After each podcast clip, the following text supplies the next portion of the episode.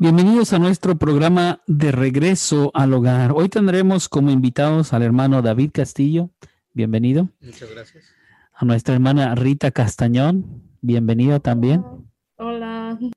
Y, eh, y mi nombre es Daniel Castillo. Soy pastor de la Iglesia Metodista y eh, pues el guía de este programa en esta ocasión.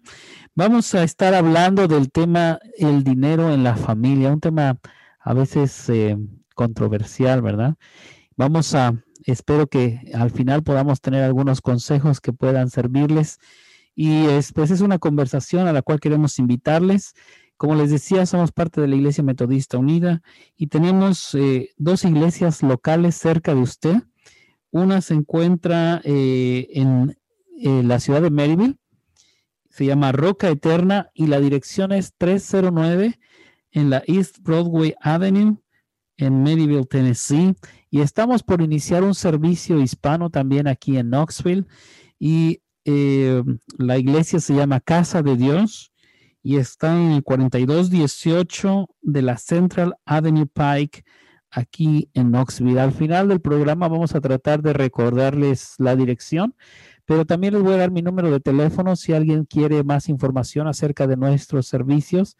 Pueden contactarme directamente. Mi número de teléfono es 865-599-8967 y una vez más, mi nombre es Daniel Castillo y les doy la bienvenida a nuestro programa de regreso al hogar.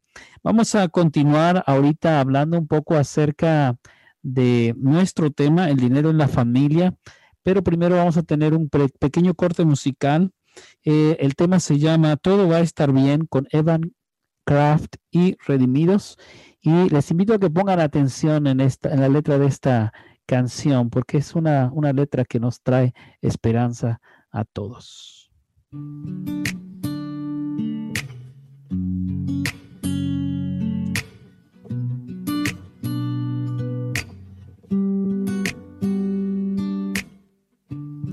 Hay un hombre que calma todo temor, un amor que consuela el más intenso dolor. Es fiel a sus promesas y me cuidará. De mi fe es el ancla, nunca fallará. Todo va a estar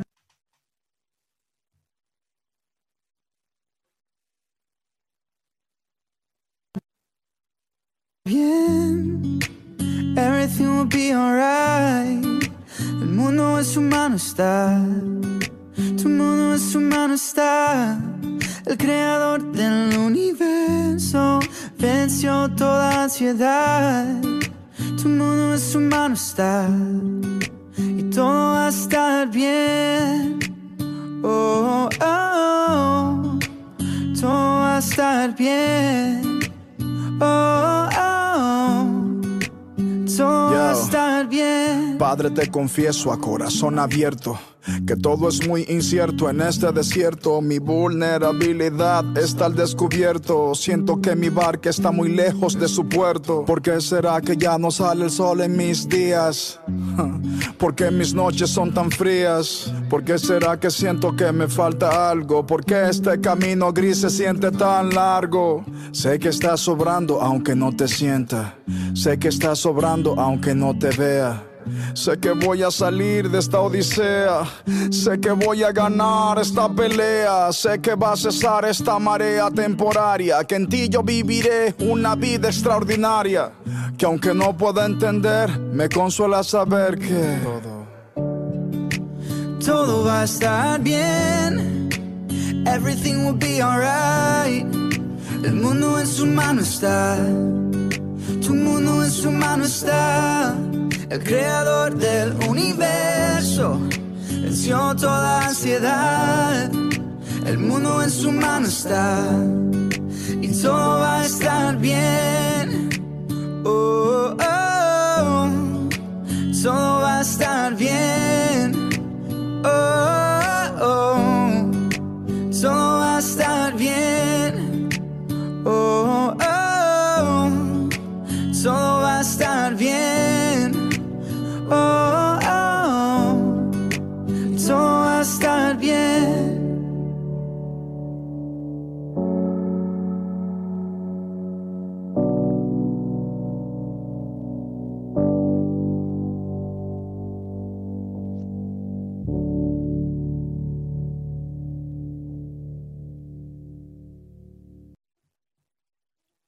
Muy bien. Pues, ¿qué piensan de esta alabanza, esta música que eh, durante la pandemia, lo más fuerte de la pandemia, creo que trajo esperanza a muchas personas eh, cuando la gente estaba desesperada, ¿verdad? Sin saber qué es lo, que venía, qué es lo que iba a suceder. Eh, pues todavía seguimos con, con, la lucha y no sabemos exactamente cómo va a terminar, pero cantos como este nos recuerdan que Dios tiene a todo en sus manos y que al fin y al cabo, pues todo va a estar bien. ¿Qué piensan ustedes? Sí, yo pienso que eh, ante toda la incertidumbre eh, que hemos pasado este último año, eh, al final todo va a estar bien. y pienso que aplica también en todos los aspectos de nuestra vida. Y también algo que tenemos que reconocer es de que en el último año hemos visto mucho la muerte y hay muchas familias que todavía no pudieron velar a las personas que se murieron y todavía estamos este, sanándonos, pero también recordando que todo va a estar bien al final. Amén. Gracias a Dios que estamos bien ahora. Tal vez eh, en este año pasado tuvimos algunos casos cercanos o propios de enfermedad, pero Dios ha mostrado su mano y estamos aquí hoy. Y creo que podemos ser testigos de que todo está bien. Todo podemos dejarlo en sus manos y confiar en Él. Amén. Bien, pues vamos ahora, si les parece bien, a pasar a nuestro tema de lleno acerca del dinero en la familia. Y quisiera para empezar compartirles mis observaciones en este país acerca de, cómo veo yo que, funcionan algunas cosas y algunas son medias extrañas para mí. No había tenido experiencias como esta. Yo no sé si alguno de ustedes ha tenido, pero conocí una familia que este, los dos trabajaban, como es el caso de muchas de las familias que vienen a este país. Y su objetivo, igual que todos, es darle un mejor eh, estilo de vida a sus familias, eh, un mejor futuro para sus hijos y también ayudar muchas veces a su familia en su país de origen, ¿verdad? Y esta familia, pues así, así tenían esa misma visión, esa misma mentalidad. Pero algo que me llamó muchísimo la atención es que a, pesar de que eran una, una familia, una pareja, eh, cada quien tenía su trabajo, por lo tanto, cada quien tenía su dinero y si alguien necesitaba algo de dinero, le, tenía que pedir prestado al otro, aunque el gasto era para, por ejemplo, pagar la renta o la, electricidad o este o la comida, ¿verdad? Se dividían. A ti te toca comprar comida y tú sabes cómo le haces. Si no tienes dinero, me puedes pedir prestado, pero me tienes que pagar. Y al fin y al cabo, pues los dos comían de la, de la misma mesa, ¿verdad? Pero tenían dividido bien claro quién pagaba qué cosa y cada quien tenía su dinero, ¿verdad? Y el otro, el otro no tenía nada que meterse en sus finanzas. Y si uno de los dos tenía algún familiar enfermo o con alguna necesidad allá en su país de origen, tenían que pedir prestado dinero al otro y después pagarle, ¿verdad? Y este, a mí me pareció eso muy interesante y pensé que era tal vez un caso único, pero poco a poco me fui dando cuenta que muchas personas de alguna u otra forma tienen un sistema de administración así, ¿no? Lo mío es mío, lo tuyo es tuyo y pinta tu raya, básicamente, ¿no? Y así como eso, eh, me, he dado cuenta de muchas cosas que suceden en este país que a lo mejor en nuestro país de origen no suceden, ¿verdad? En cuanto a cómo las familias administran su dinero, aquí se gana bien, se gana más, ¿verdad? Que en nuestros países, pero también se gasta más. Y muchas veces la familia allá este, les mandan pedir dinero aquí a sus seres queridos, al fin que tú ganas en dólares, ¿verdad? Pero también aquí se gasta en dólares y a veces no alcanza. Muchas personas en este país viven día a día y con el, con el cheque que reciben, con eso pagan la renta, pagan la luz, les queda un poquito para, para cualquier otra cosa, pero las necesidades básicas eh, se comen todo ese cheque o todo ese salario. Y este, pues al ver esta, esta situación, creo que eh, veo importante que hablemos un poco acerca de esto, porque además muchas familias, eh, muchas parejas que tienen problemas, sus situaciones y sus problemas vienen eh, causados por problemas económicos, ¿no? Porque no hubo buena comunicación en cómo se administraba el dinero, cómo se iba a hacer los pagos de ciertas cosas y al fin pues vienen esos problemas que empiezan a dividir a la pareja, a la familia y a veces terminan arruinando un matrimonio por completo. No sé si ustedes han visto alguna experiencia y, este y, quieren compartir acerca de, cómo ven que nuestros hermanos y amigos latinos eh, viven su, su economía en este país. Este, yo siento que cuando venimos aquí, eh, nosotros, aunque no queramos o no, tenemos ese peso de crear la riqueza generacional y muchas personas eh, no se dan cuenta de lo que es, lo que están haciendo, eh, porque la riqueza generacional es algo que nosotros le podemos dejar a nuestras familias, a nuestros hijos más adelante y poderles dar esa seguridad aquí en este país. Eh, o al menos que sepan ellos que tienen eh, propiedad, carros, que tengan suficiente dinero para poder moverse y obtener nuevas oportunidades. Y pienso que al final del día todos estamos eh, queriendo comprar una casa para poder no preocuparnos en dónde vamos a vivir, qué tal si le suben a la renta, dónde vamos a vivir, dónde van a poder vivir a mis hijos. Em, entonces siento que eso es un gran peso que cuando uno viene a este país eh, tiene, pero a veces nos cuesta reconocerlo. Eh, también una de las cosas que yo he visto muchas familias eh, cometer el error o a lo mejor no saber es de que aquí en Estados Unidos nosotros pensamos a veces de que, wow, aquí ofrecen completamente la educación gratuita. Eh, mi hijo puede ir del primer grado hasta la preparatoria y graduarse completamente gratis, pero cuando quieren eh, que sus hijos vayan a la universidad, se dan cuenta que la universidad aquí está carísima, ya sea pública o privada.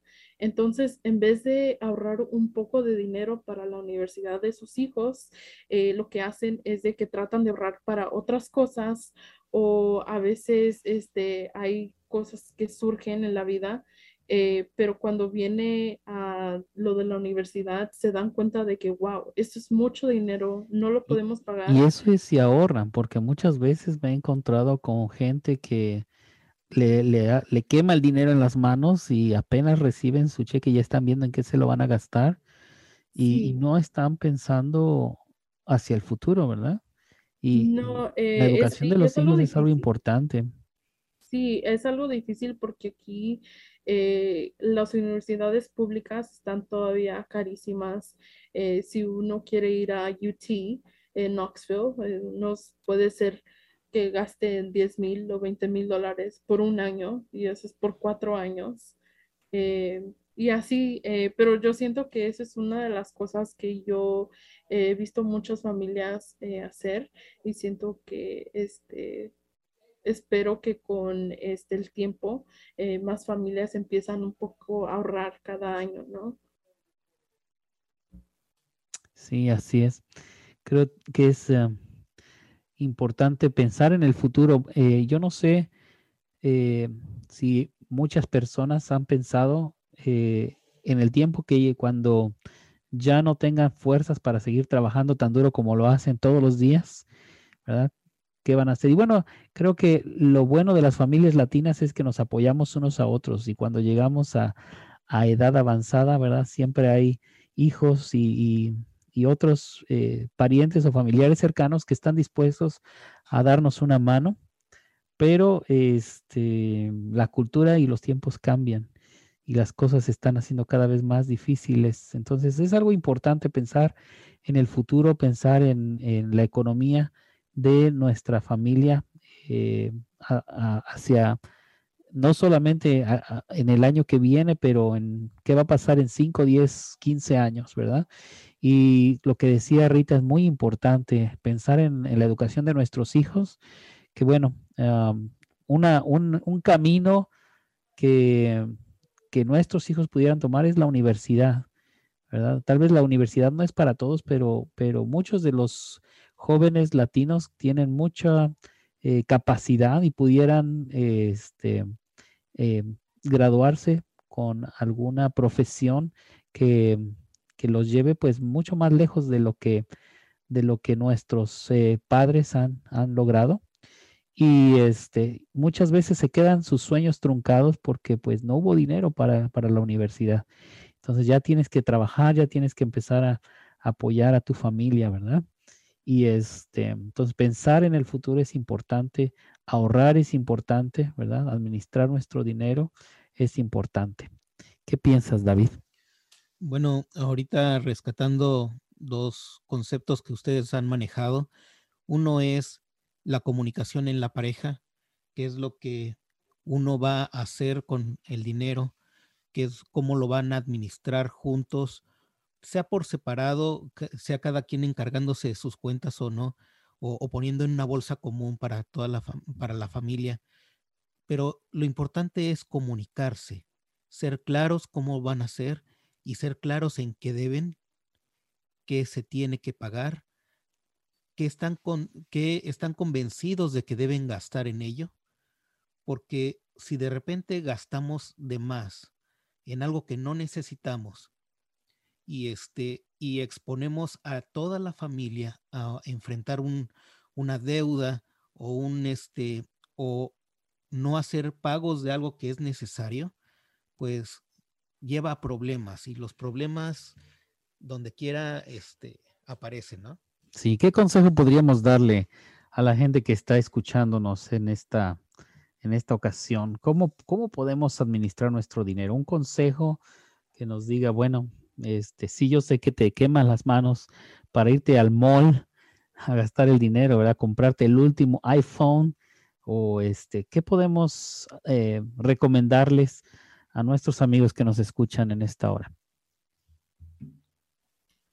Bueno, creo que una, de las cosas más importantes es los gastos más grandes y notorios son a, veces fáciles de evitar, pero los gastitos hormiga, esos gastos que no me doy cuenta en qué me gasté, el, cafecito de la mañana, este, eh, el pasar a comprar un cafecito en la tienda, un refresquito, este, ¿Se han fijado que a la salida de las tiendas de Walmart, de, de, Target, de cualquiera de estas tiendas, siempre tienen las cosas que a los niños les llaman la atención? Y no habíamos planeado para estos gastos como juguetes y dulces y refrescos. Y, saliendo, ¿verdad? Los niños ya saben que ahí van a encontrarse algo y, empieza el berrinche. Yo quiero, quiero, quiero, quiero. y hacen que que nuestro gasto, que a lo mejor iba a ser, no sé, unos 100 dólares de, mercancía, se convierta en 120, ¿no? Porque ya eh, esos gastos hormiga que, decía eh, nuestro hermano David, eh, pues son los gastos inesperados y, donde quiera que vamos hay esas oportunidades de gastar de más. Y eso se va acumulando porque 20 más 20 más 20 más 20 más, ¿verdad? se, hace una cuenta grande y de repente ya se nos acabó el dinero. ¿Verdad? ¿Qué más, David? Sí, este, otra cosa es precisamente hacer una lista de compras. Tal vez es, em, no es muy usual este, eh, que todas las familias se organicen y digan, vamos a ir este día de compras y vamos a, a comprar este tomate, vamos a comprar leche, vamos a comprar soda, no sé. Eh, pero es importante porque así podemos ver qué es lo que tenemos en casa, qué es lo que necesitamos, qué es lo que eh, no necesitamos porque ya tenemos y no comprar doble y que a veces se echan a perder. También es, esos son gastos que, este, que podemos evitar, el que se nos echa a perder las cosas o comprar doble porque ya lo teníamos, pero este, no nos acordábamos. ¿no? Eh, no sé si ustedes han escuchado este consejo también, ¿verdad? Que hay que hacer nuestra lista por un lado y también hay que ir a la tienda después de que ya comimos, porque si vamos con hambre, se nos antoja todo y traemos de más. Muy bien. Rita, ¿qué más? Eh, yo definitivamente estoy de acuerdo con usted de que a veces este, con familias inmigrantes es difícil de decirle no a los hijos porque nosotros le queremos dar lo mejor, ¿no? A ellos, pero yo siento que lo más importante eh, que hacer es de enseñarle a los hijos que nacieron aquí la importancia del dinero y también recordarles de este, el trabajo que tanto les costó, ¿no? Eh, entonces, dar a lo mejor una cierta cantidad a los hijos cada semana, eh, si están grandes, eh, ya sean 40 dólares a la semana o 20 dólares a la semana, y eso es todo lo que tienen para que aprendan ellos a manejar el dinero y también tratar de usar efectivo en vez de... Eres muy, muy espléndida, ¿verdad? Yo no les doy ni, ni 5 dólares. bueno, no, e, es una buena idea, ¿no? Que los hijos vayan, este, pues, aprendiendo desde pequeños el valor del dinero. Y les voy a decir, a mis hijos sí, sí les damos de vez en cuando, pero realmente lo que a nosotros nos gusta, a mi esposa y a mí, lo que nos gusta es que ellos se ganen su dinero. Entonces, este, decimos, ok, pues necesitas comprar esto, ¿verdad? Porque ellos dicen, yo necesito y, su necesidad es lo que ellos les gusta, quieren. Y este, ok, pues si, si quieres, empieza a ahorrar tu dinero. Y dice, pero ¿cómo voy a ganar mi dinero? Y entonces les enseñamos el valor del trabajo. El dinero no nace en los árboles como ellos piensan, hay que, hay que sudarlo, hay que ganárselo, hay que cortar el césped, ¿verdad? Hay que lavar los trastes, hay que, de por sí, bueno, creo yo que un consejo como, como padre de familia y como, como familia, somos un equipo. Tenemos que trabajar juntos para que nuestro equipo gane. Si tú pierdes, yo pierdo.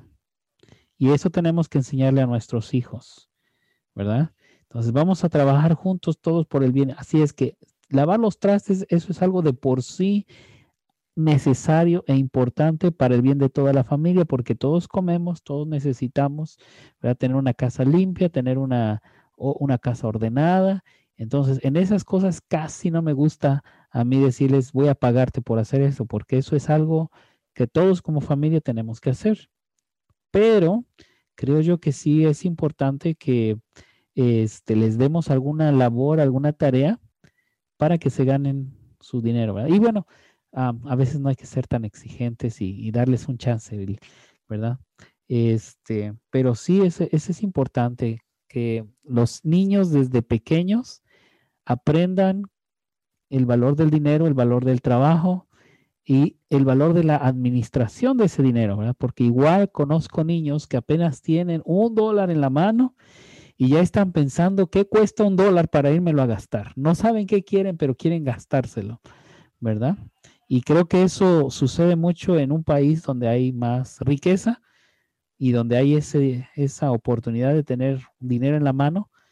Eh, algunas personas buscan inmediatamente en qué pueden gastar ese dinero.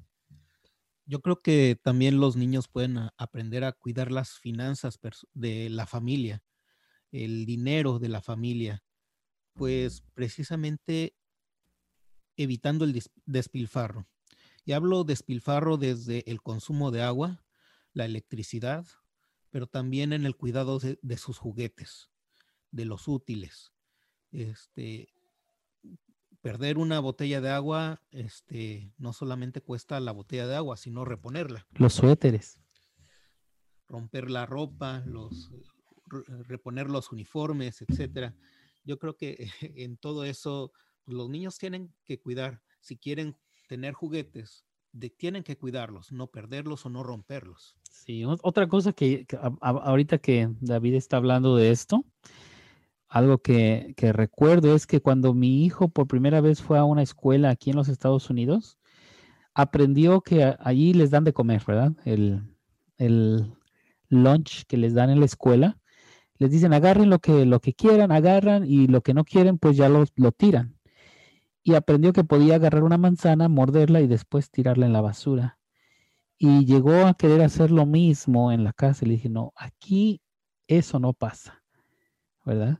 Primero porque siento yo que es una, una ofensa contra, contra mi prójimo y contra Dios, saber que otras personas pueden tener hambre y no tienen esa manzana que estamos tirando, ¿verdad?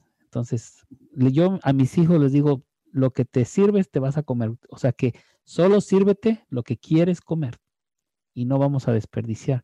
Pero hay una cultura de desperdicio de alimentos aquí en los Estados Unidos y nuestros hijos están aprendiendo esto y, pues como decía David, es importante que ellos no solamente aprendan a cuidar su propio dinero, pero viendo que la familia es un equipo, que puedan eh, cuidar las finanzas de toda la familia, ¿verdad? Ver que, que este, el hecho de que yo desperdicie algo, pues no solamente me afecta a mí, pero afecta a mis hermanos, a mis hermanas, a mis papás.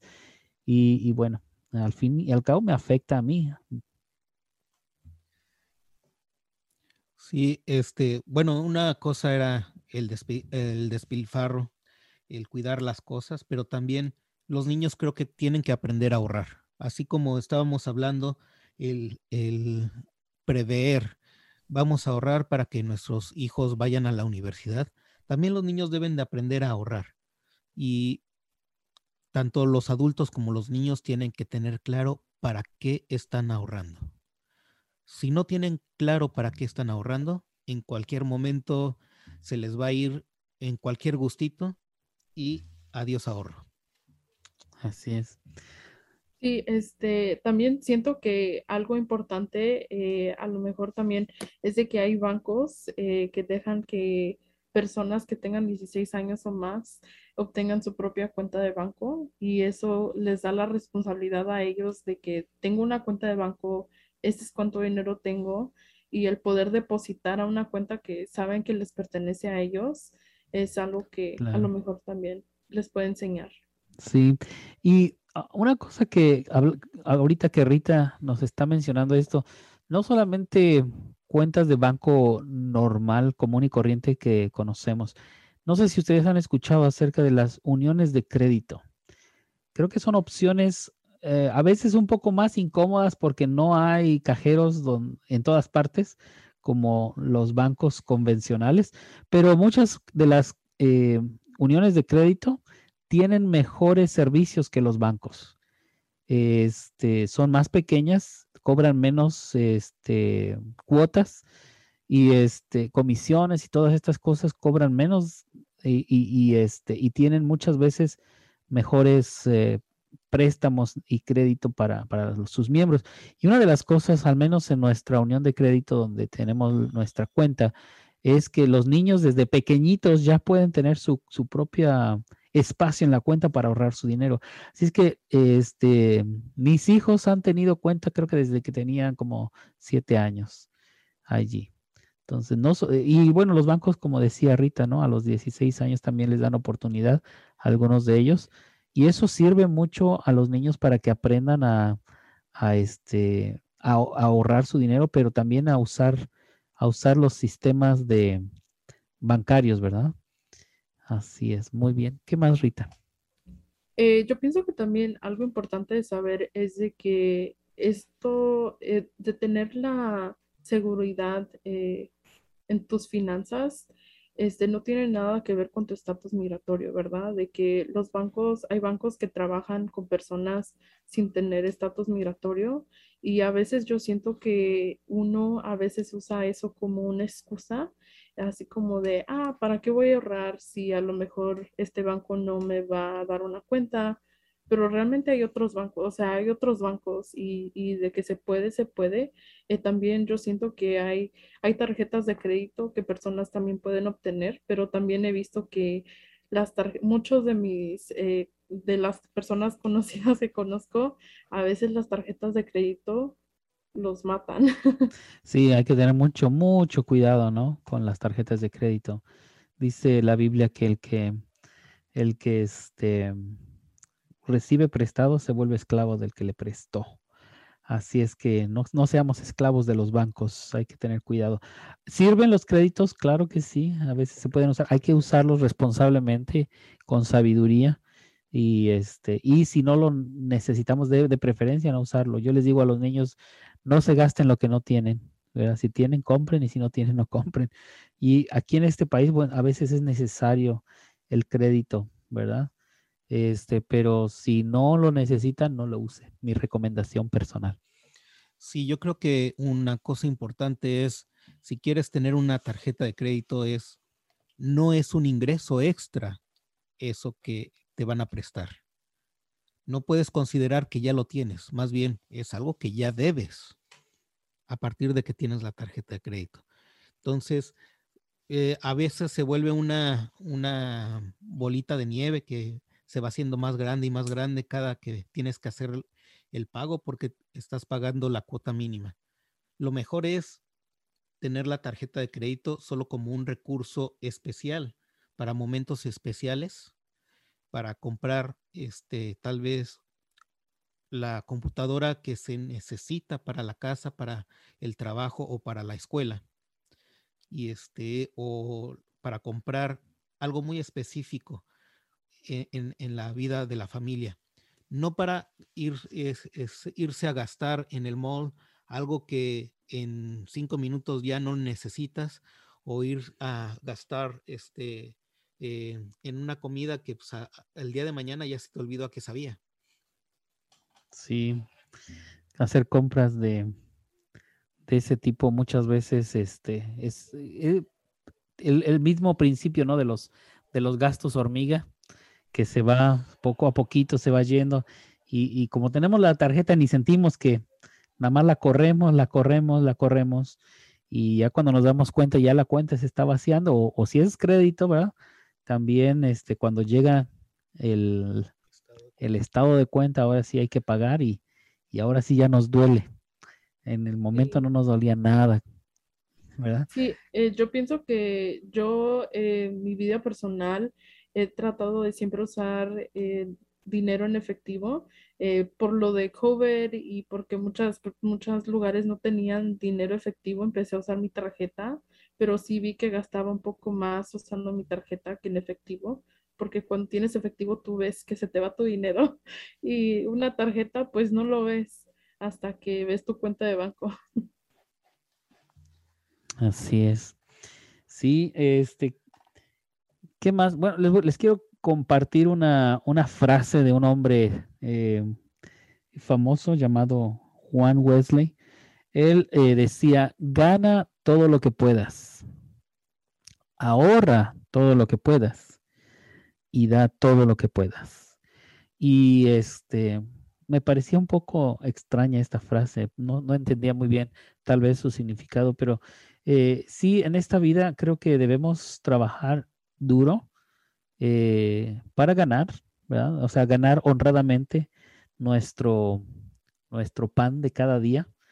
Y, y si, si trabajo, ¿verdad? Sin, sin que afecte a mi familia, a mi salud personal, pero todo lo que yo pueda para ganar, ¿verdad? Y a veces no hay que trabajar tan duro, pero hay que trabajar inteligentemente o buscar las formas sabias de, hacer dinero. Pero no decía este hombre esto para que nos enamoráramos de lo material, sino que él decía esto porque este dinero es útil. Útil eh, obviamente para nuestra familia es útil, pero fíjense bien, este hombre fue un hombre que en su tiempo fue el hombre más rico de Inglaterra eh, por la cantidad de dinero que pasaba por sus manos. Pero dice la historia que este hombre no tenía nada en lo personal, creo que tenía un tenedor, una taza que eran suyas, una silla y un escritorio muy humilde y, este, y él se dedicaba a ayudar a los pobres, a los necesitados y este, hacer obras de caridad por todas partes. Así es que eh, sus frases eran eh, reflejo ¿verdad? De, esa, de, ese, de ese corazón que él tenía, no por el dinero y por lo material para guardárselo, pero él decía, gana todo lo que puedas, de eso dinero, ahorra todo lo que puedas, y de eso da todo lo que puedas. Esa era, esa era su frase. ¿Qué piensan? Creo que sí tenemos que eh, tener cuidado con lo que eh, trabajamos, cómo trabajamos, pero no solamente tener cuidado para poder trabajar inteligentemente, para no caer en los excesos que nos pueden perjudicar la salud y, la estabilidad familiar, sino también para ahorrar, para ganar lo, que es necesario. Y veíamos en, eh, un estudio eh, el miércoles, pues Dios no nos pide que, que vendamos todo y lo demos a los pobres, sino que lo administremos bien. Y bueno, tenemos que administrar el dinero para, para el Señor. Y creo que es... No, no, no pusiste atención bien en el sí, bueno, no, creo que, creo que este, parte de ese estudio era, era en el Evangelio de Marcos, en el capítulo 10, este, y es cuando Jesús le, le, le pide a un hombre rico que este hombre rico ha venido a buscar a Jesús y le, le pregunta, ¿qué debo hacer para ser salvo? Y le dice el hombre, uh, le dice Jesús al hombre, pues uh, sabes los mandamientos, ¿verdad? Los no matarás, no robarás, no darás falso testimonio, honra a tu padre y a tu madre. Y ese hombre le dice a Jesús, todos estos los he guardado desde mi juventud. Y este le dice, bien, le dice, muy bien, una cosa te falta, le dice Jesús a este, a este joven. Eh, vende todo lo que tienes y dáselo a los pobres y tendrás un tesoro en el cielo. Y después ven y sígueme. Entonces sí, de hecho sí le pidió que, deja, que se deshiciera de todo lo que tenía y que lo diera a los pobres. Ahora, la pregunta en el estudio era si eh, es lo que Jesús nos está pidiendo y la respuesta también es sí, pero para cada uno de nosotros, eh, tal vez la riqueza es diferente. Ese hombre tenía muchas riquezas y por lo tanto ese hombre se fue de ahí sin seguir a Jesús triste, porque no quería dejar todo lo que tenía, ¿verdad? Y Jesús dice eh, en esta historia que qué difícil es para los ricos entrar en el reino de los cielos. Y dice, más fácil sería que un eh, camello pasara por el ojo de una aguja a que los ricos entraran en el reino de los cielos. Y sus discípulos están asombrados. Y, y una razón por la que están asombrados es que en el tiempo de Jesús, la gente pensaba que entre más rico eras es porque Dios te estaba bendiciendo. Entonces los pobres pues algo deben haber hecho mal, su pecado les está alcanzando y Dios los está juzgando y por eso son pobres, porque, porque no son buenos. En cambio los ricos seguramente eran muy buenos y, y Jesús le dice, los ricos no van a entrar en el reino de los cielos. Y los, los discípulos están preocupados y entonces, ¿quién va a entrar en el reino de los cielos? Y Jesús les dice, ¿verdad? Jesús les responde, para, lo, para el hombre es imposible, pero con Dios todo es posible. Dios tiene la capacidad de hacernos entrar en el reino de los cielos, aún a pesar de nuestras riquezas. Pero lo que Jesús quería decirles en ese momento a todos, a sus discípulos y, este, y, a nosotros, ¿verdad? Que estamos leyendo el Evangelio en nuestros tiempos, Jesús quería decirles, ¿verdad? Que eh, no se enamoraran de los bienes, este, que estuvieran dispuestos a dejar los bienes. Y, claro, David sí puso atención. Lo que vimos al final de, este, de este estudio era que, eh, porque Pedro le dice a Jesús, nosotros dejamos todo por seguirte a ti. Y Jesús le dice, de cierto les digo que nadie que haya dejado a su familia, a su casa, a su trabajo, no va a recibirlo cien veces más en esta vida y en la vida que viene, la vida eterna. Eh, Jesús les está diciendo, sí, me han entregado todo, me han entregado sus cosas, pero las van a recibir de regreso.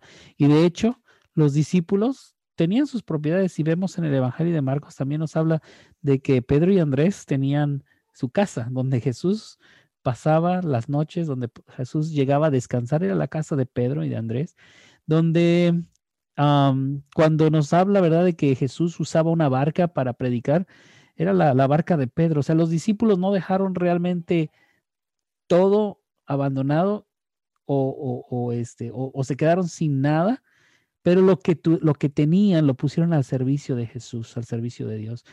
Y en ese caso, si uno tiene, ¿verdad?, los recursos para ayudar a los más pobres, lo que Jesús nos está diciendo es, pues, úsalos para eso. Si, si, tienes tanto dinero que no sabes qué hacer con él, no te, no te, este, no te lo gastes en, en excesos, en lujos, pero ve al que está a tu puerta, el que está a tu lado, al prójimo, y ve qué necesita y ayúdale. Y, y este, en ese sentido, pues si estamos dispuestos a dejar todo por seguir a Jesús, Él pone de regreso en nuestras manos lo que dejamos, nuestra familia, nuestro, nuestro trabajo, nuestras fuerzas, y nos dice, ahora te toca a ti administrarlas, te toca este, hacer eh, el trabajo, ¿verdad? De, de, de, lo que yo haría con este dinero, hazlo tú. De lo que yo haría con estas... Eh, fuerzas con este terreno, con este carro, con esta, cualquier cosa que podamos pensar que nos, que nos tiene eh, agarrados en este mundo a lo material, piensa qué podrías hacer con eso para servir a Dios y servir. Y vean esto, ¿verdad? No, como pastor, no, eh, no soy el tipo de pastor que le dice a la gente, ven y tráeme el dinero aquí, los diezmos acá, ¿verdad? Jesús no pidió eso, le dijo al, pobre, le dijo, véndelo y dalo a los pobres. No le dijo, tráemelo acá, yo me encargo. Este, creo que eso es importante también. y bueno, les dice Jesús, vas a recibir eso y más, pero también persecución. Así que hay que tener cuidado porque eh, no por querer recibir más le vamos a traer todo a Jesús solo por la ambición, sin que notemos que también hay, hay tribulación, hay pruebas hay sufrimiento en seguir a Jesucristo, pero eso es lo que Él pide de nosotros. ¿Alguna opinión? Sí, eh, yo estoy completamente de acuerdo. Eh, yo siento que también eh, yo como ahorita estoy estudiando, no siempre tengo un montón de dinero, pero yo me di cuenta, me he dado cuenta que cuando doy al menos 10 dólares por mes, ya sea una organización sin fines de lucros que defienda a los inmigrantes o campamento eh, o otra organización que no tiene nada que ver con la iglesia, si yo les doy, le doy mi dinero y le doy una donación, eh, en el, al tiempo largo, este, puedo ver las cosas que hacen las organizaciones, puedo ver que eh, niños pueden ir a campamento por primera vez y siento que siempre el dinero se multiplica, eh, aunque yo no invertí mucho. Y también creo que es importante recordar que si uno no tiene dinero, de una manera nuestro tiempo es también dinero eh, de hacer este, una acción, ya sea ayudar a cuidar a un niño cuando alguien necesita ir a un doctor, ayudar a traducir en la escuela, nuestro tiempo es dinero y también podemos ah, de una manera dar dinero en esa manera. Sí, hay muchos, muchas formas de servir a Dios, muchos recursos que podemos traer a, los pies de Jesús y Él los multiplica, ¿verdad? Ahora, um, eh, ahorita que Rita estaba compartiendo, ella decía, no necesariamente a la iglesia, y es verdad, um, no necesariamente tenemos que dar a la iglesia. Ahora no quiero que se desanimen todos aquellos que, fielmente em, ofrendan en sus iglesias, este, porque las iglesias también necesitan, este, para poder funcionar, necesitan el sustento, ¿verdad? Y muchas veces eh, el sustento viene precisamente de los miembros de, esas iglesias. pero eh, también quiero aclarar que eh, nuestra responsabilidad como cristianos no solamente es de sostener a la iglesia, su iglesia local, cada, cada persona, ¿verdad? Si, tiene usted su iglesia, su responsabilidad, pues es sostener a su iglesia, porque es donde usted se alimenta espiritualmente. Pero, ¿verdad? Como cristianos, Jesús nos dice, ama a tu prójimo. Y tu prójimo no es el que va necesariamente contigo a la iglesia sino es el que vive junto a ti, el que te encuentras en la calle, ¿verdad?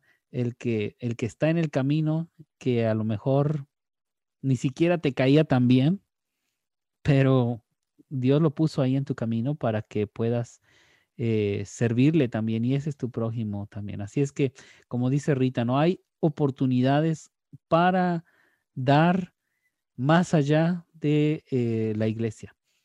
Este, y bueno, eso es refiriéndose al dar todo lo que se pueda, ¿verdad? Porque es lo que nos pide Dios también. Y bueno, ah, retomando un poquito el tema con, con, la, con los niños, creo que también necesitamos enseñarles a ellos a dar. Porque si les e, enseñamos a, tienes que cuidar eh, el dinero aquí en la casa y no, no despilfarrar, bueno, también tienes que aprender a dar. No te vuelvas egoísta, no te vuelvas tacaño. Es, e, esta parte de, de, querer conservar todo y ahorrar todo y es para mí, bueno, creo que todo tiene sus límites y, no hay que excedernos. Lo que dice David es muy cierto. Fíjense bien, cuando, eh, y creo que eso es una, una, una cosa muy general, este, en la Biblia, Jesús nos cuenta una historia de una mujer pobre, una viuda, que tenía unas moneditas y va y las pone en el tesoro del templo.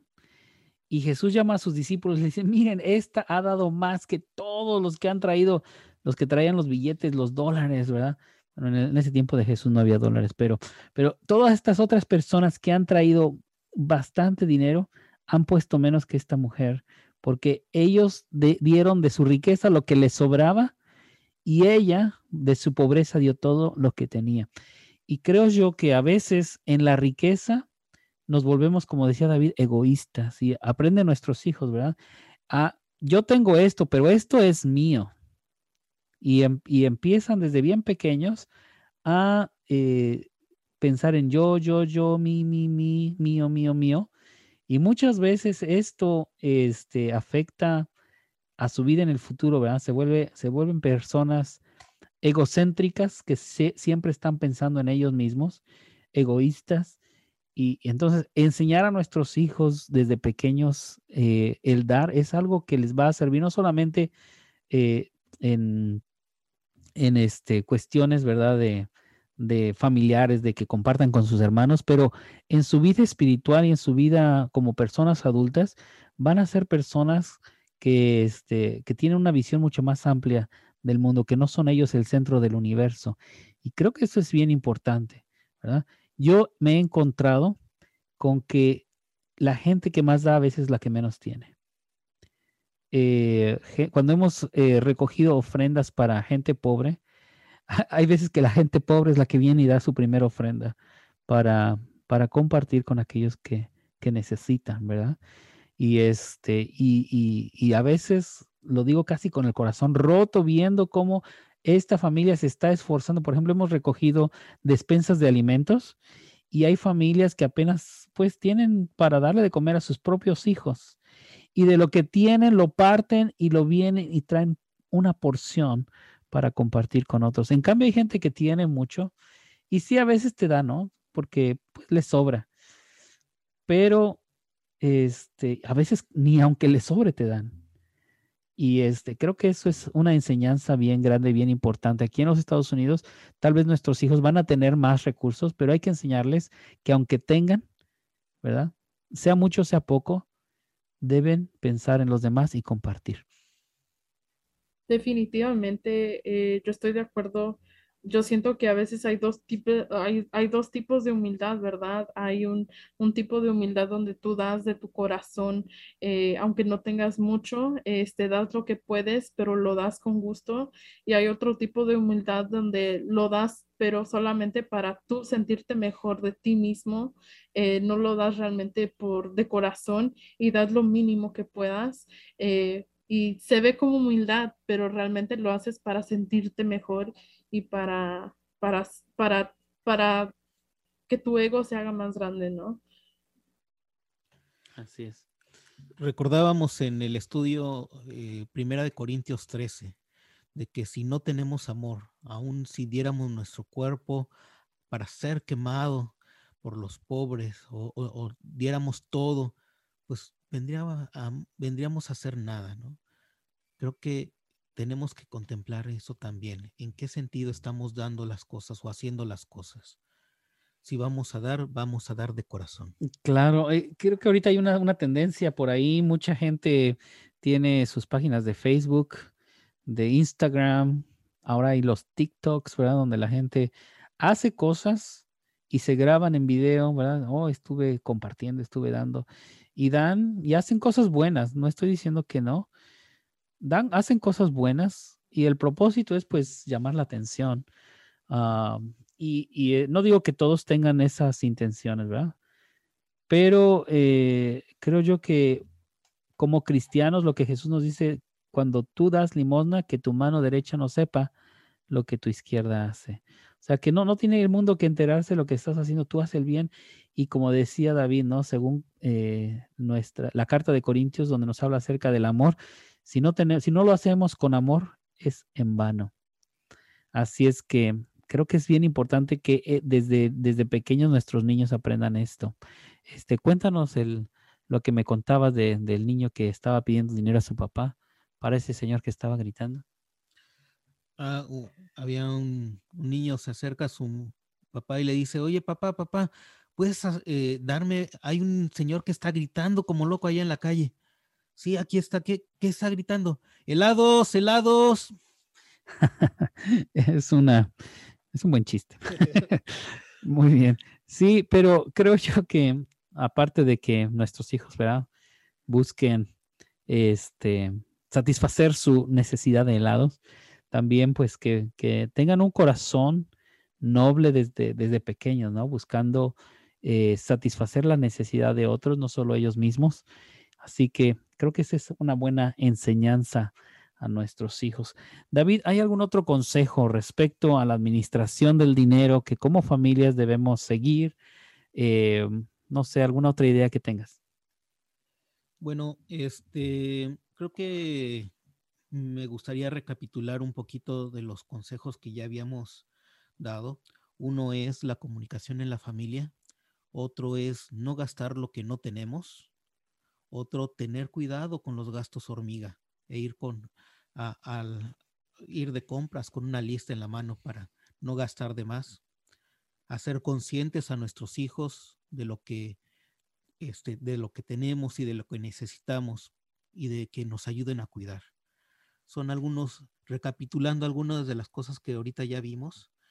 Ah, creo que una, una de las cosas que, que habíamos hablado de las tarjetas de crédito también es, bueno, si ya tenemos una tarjeta de crédito, no, no pagar el mínimo, sino este, tratar de pagar este, la cuenta sin que genere intereses. Creo que tenemos que tener mucho cuidado en eso y en este mismo sentido también revisar el estado de cuenta. Tal vez hay algún gasto que estamos haciendo o que algún alguien nos está transeando, alguien nos está este, eh, robando ahí dinero con algún gasto que no notamos. Puede ser un, un juego del celular que bajaron los niños, o puede ser este... Cuidado con esos niños. O, puede ser alguien que te clonó la tarjeta y de repente ya te fuiste a un viaje sin saberlo, ¿no? Sí. Así es, muy bien. y, y hablando una vez más acerca de como familia, somos un equipo. Y creo que quiero dejarlos con esta idea tan importante. En un equipo cada jugador tiene una posición, un trabajo importante. Y si un jugador del equipo falta, el equipo puede perder. Se debilita el equipo. Así es en la familia. Todos son importantes, ¿verdad? Para cuidar el dinero, para, para ahorrar, para este, para, incluso para gastar, ¿verdad? como decía David, hay que comunicarnos, vamos a gastar, tenemos este plan, entonces vamos a gastar juntos, vamos a hacer esto juntos.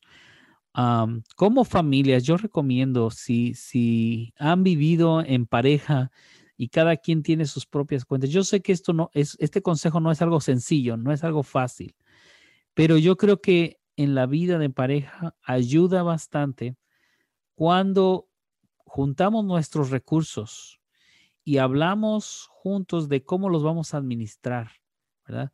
Nos apoyamos el uno al otro, en lugar de, de incluso competir, ¿verdad? Ser un mismo cuerpo, ser una misma, una misma carne, como decíamos, un mismo equipo y trabajar juntos para lograr las cosas que como familia necesitamos o soñamos o queremos. Y yo creo que este es un, consejo bueno y muy importante, que eh, como equipo tenemos que trabajar juntos. Así es que, eh, pues este, este ah, tema creo que tiene todavía más de qué hablar. Podríamos seguir y seguir, pero el tiempo se nos está acortando. Este, eh, quisiera, antes de que termináramos, eh, eh, recordarles nuestros números, mi número de teléfono y la dirección de nuestros ministerios. El número de teléfono es 865-599-8967 tenemos una iglesia en Maryville que se llama Roca Eterna en el 309 East Broadway Avenue, Maryville, Tennessee, 37804 es el código postal. Una vez más, 309 East Broadway Avenue en Maryville. También vamos a abrir un nuevo ministerio, una iglesia aquí en Knoxville. la dirección es el 4218 de la Central Avenue Pike en Knoxville. El código postal es 37912 si alguien quiere más información acerca de estas iglesias, de los horarios de servicio, eh, pueden contactarme. Otra vez, repito, mi teléfono 865-599-8967. Contáctenme con cualquier pregunta, cualquier cosa que quieran eh, saber de información sobre nuestros servicios en la iglesia. También pueden contactar a este ministerio radial en nuestra página de Facebook el programa de radio se llama De Regreso al Hogar y así se llama la página de, Facebook también. Búsquenos de esa forma y si tiene preguntas o sugerencias de temas puede eh, hacérnoslo saber. Si tiene preguntas, ya sea de algún tema eh, referente a la familia, a la iglesia, a la Biblia, puede hacérnoslo y si sabemos la respuesta, claro que lo vamos a compartir con todos. Y este, pues espero que, podamos servirles. Una última palabra o pensamiento, David.